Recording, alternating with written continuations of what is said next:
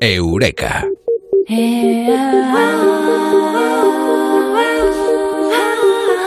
Hace 30 años, 30 años, Onda Cero comenzó sus emisiones y se ha demostrado científicamente los beneficios que tiene para la mente y el cerebro la radio, escuchar la radio. Unos beneficios eh, que se pueden constatar, eh, de los que se puede hablar. Y hoy lo vamos a hacer aquí en Eureka con Mado Martínez. Amado, muy buenas, ¿qué tal? Buenas noches. Mado, la radio, la radio ayuda, la radio no solamente hace compañía, sino que se pueden medir los efectos positivos de escuchar la radio. Es un eh, medicamento para la cabeza, para la salud, pero también es una compañía, es muchas cosas en la radio. Pues la verdad es que sí, que nos lo digan a nosotros, a todos los oyentes que nos están escuchando y a todos los que hemos pasado por el micrófono y sobre todo los que hemos pasado por la oreja. Y sobre, y, sobre todo a los si llega el fin del mundo, eh, no tengas otra cosa que no sea una radio, que es lo que nos va a salvar. Pues sí, porque siempre ha sido el, medio de comunicación más rápido y efectivo de cuanto existen. No existía forma más inmediata de dar la noticia, pero es que si hubiera un desastre, un ataque nuclear, si viviésemos una situación de emergencia en el que los satélites y otros sistemas eléctricos fallaran, sería el único medio de comunicación en el que podríamos confiar y podríamos saber pues por dónde vienen los zombies o dónde queda el refugio antiaéreo. Una radio a pilas o con batería solar imprescindible en el búnker del apocalipsis, recordadlo. Ese será el final de la humanidad, eh, pero la radio la inventó alguien. ¿Quién la inventó? ¿Cuál fue la primera vez que existió algo parecido a una radio? Ay, Marconi, Marconi, pero hay un poco de polémica, porque dicen que fue Tesla y que en realidad Marconi lo que hizo es robar Apropiarse un poquito, ¿no? Que lo hacía habitualmente, parece, ¿eh? Sí. Y bueno, en principio, para la historia Marconi, aunque a lo mejor fue Tesla, ¿eh? es probable. ¿Y cuáles fueron sus primeras aplicaciones? Pues la militares, como suele pasar, un medio ideal para las comunicaciones marinas y militares, y estamos hablando de 1894, ¿eh? Y tratad de haceros un poco esa imagen en la cabeza de lo que eso supuso, ¿eh? Porque tu voz podía oírse mágicamente, ahora lo vemos muy normal, ¿vale? En otro rincón del mapa sin ningún cable de por medio, como ocurría, por ejemplo, pues con las líneas telefónicas.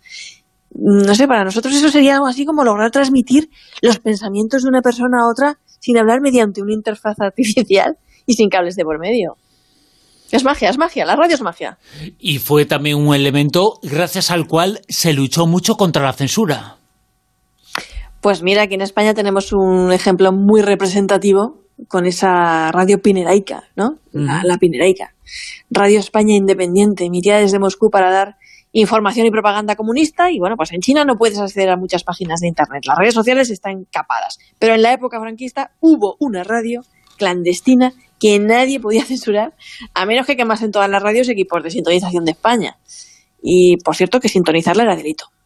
¿Ah, sí? Sí. Jolines. o sea que no solamente se arriesgaban quienes eh, hacían los programas, sino quienes los escuchaban. Claro, claro, claro, claro. Jolines. La Piñeraica. En realidad estaba Moscú, pero la llamaron así para eh, darle un poco más de cercanía, ¿no? a, lo que es el, mapa geográfico español. Es que la radio nos da muchas cosas, ha dado muchas cosas a la gente, a quienes ha escuchado, ha dado compañía y también información y también acercarse al mundo, de lo que estaba pasando en el mundo. La radio nos da absolutamente todo.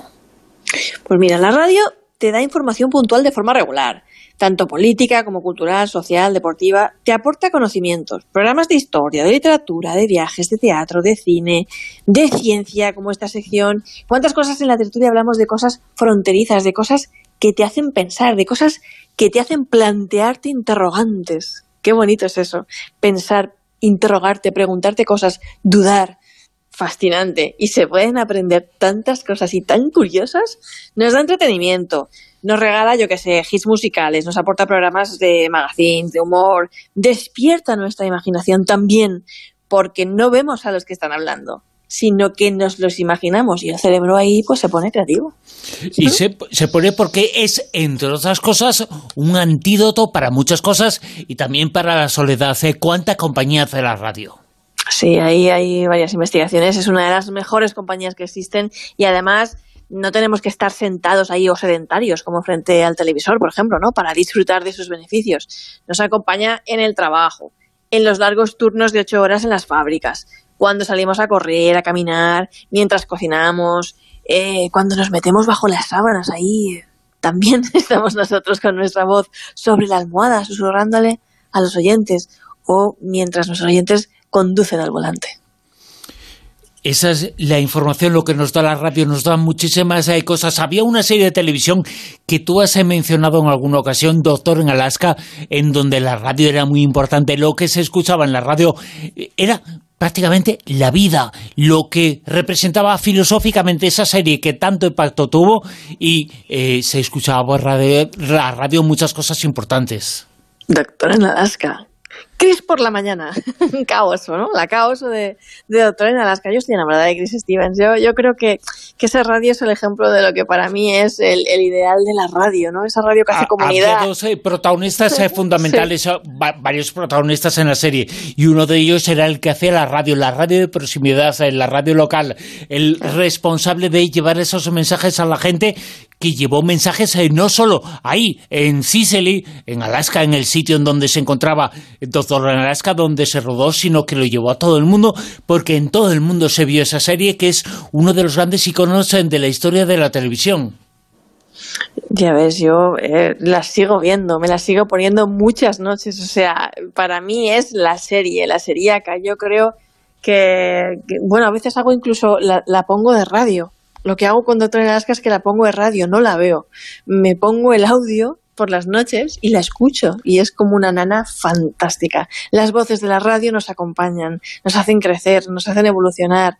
Yo creo que nos meten en un mundo mágico, es como un contador de cuentos alrededor del fuego, lo más parecido que nosotros tenemos a esas noches en las que la humanidad, los, los vecinos se reunían a contarse historias para mí, en muchos sentidos, es la radio y es Chris Stevens. Eh, Chris Stevens, eh, lo escuchamos un poquito, ¿te parece, Mado? Venga. Venga, pues eh, vamos a oírlo. Esos monólogos, lo que exponía delante del micrófono, él se sentaba y contaba cosas que eran importantes en la serie, pero que eran importantes para todos los que veían la serie, en todo el mundo. Cosas como esta. Nuestros árboles ya no gritan. Fin de un extraño fenómeno que nos ha maravillado a todos, pero ellos vuelven a su vida normal. Así. La vida reposada, como debe ser. Si los árboles volvieran a hablar, tengo la sensación de que dirían algo como, ¡Eh, humanos, se acabó! Hay algunas cosas con las que nunca debemos jugar. Es mejor dejarlas en paz. Sí, eso está bien, porque la felicidad no es tener cosas, ¿verdad? es formar parte de ellas. Formar parte de ellas, es lo que intentamos aquí en Eureka contigo, lo que intentaba Chris Stevens en ese programa que decía, la vida es eso, y la vida también es la compañía que da la radio. La radio es una voz amiga, una voz cercana, una voz que no vemos, pero una voz que tiene una influencia importantísima en la gente y quien escucha. Sí, y fíjate de qué estaba hablando Chris, ¿no? De esos árboles parlantes, ese episodio del que se hablaba de un fenómeno muy misterioso, ¿no? Que alguien decía que los árboles de Sicily, de los bosques de, Sicily estaban hablando. ¿Cuántas veces nosotros en las tertulias de Zona Cero, de la Rosa de los Vientos, hemos hablado de casos así, tan misteriosos, tan fascinantes, tan... ¿Será verdad? ¿Y si existe la magia? ¿Y si los árboles hablan? ¿No? Y, y ese decir, bueno, pues a lo mejor no hablan, pero hemos estado ahí preguntándonos si hablaban y qué pensarían los árboles si hablaran o si vieran que nosotros nos estamos preguntando si hablan. Lo escuchamos otra vez, ¿te parece? Con algo más de lo mucho que dijo.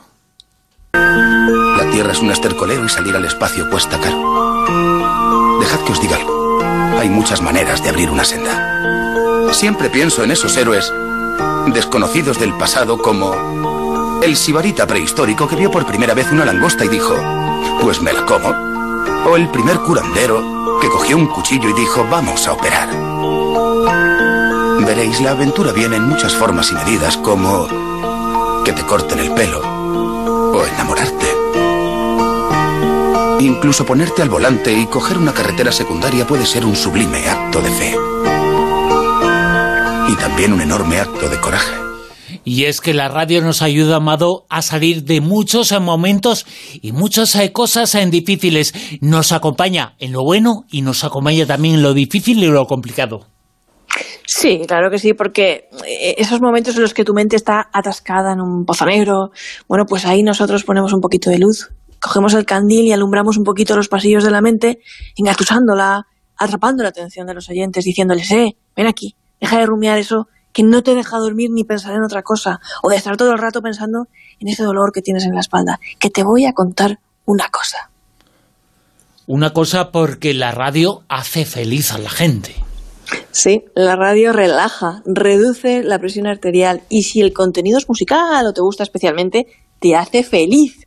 Pero es que además te lleva a crear una empatía con los locutores, con nosotros, los que estamos aquí frente al micrófono, este verde de onda cero, porque de alguna manera estamos con ellos en el salón de sus casas, en su dormitorio, en la ducha, en el coche, viajando directamente a sus oídos, hablándoles. Los oyentes pueden estar seguros de que están con nosotros, que nosotros también sabemos que están ahí, también empatizamos con ellos, que están compartiendo con nosotros un ratito de tertulia, sintiéndose ahí tan a gusto y felices como si estuvieran reunidos con sus amigos más cercanos. Nos estáis escuchando, nos estáis mandando vuestros comentarios en Twitter, preparándoos un café, nos decís cuándo salís a echar el cigarrito, hasta que yo os convenza de que dejéis de fumar, ¿eh? Bueno, y haciéndonos un hueco ahí en, en vuestra vida. Nosotros también estamos ahí entre amigos con ellos es que Onda Cero, aunque sea una radio nacional, una radio eh, grande, eh, también eh, sí, bueno, hay muchísimas emisoras locales de Onda Cero, porque es importantísima que la radio sea nacional, pero que también sea local.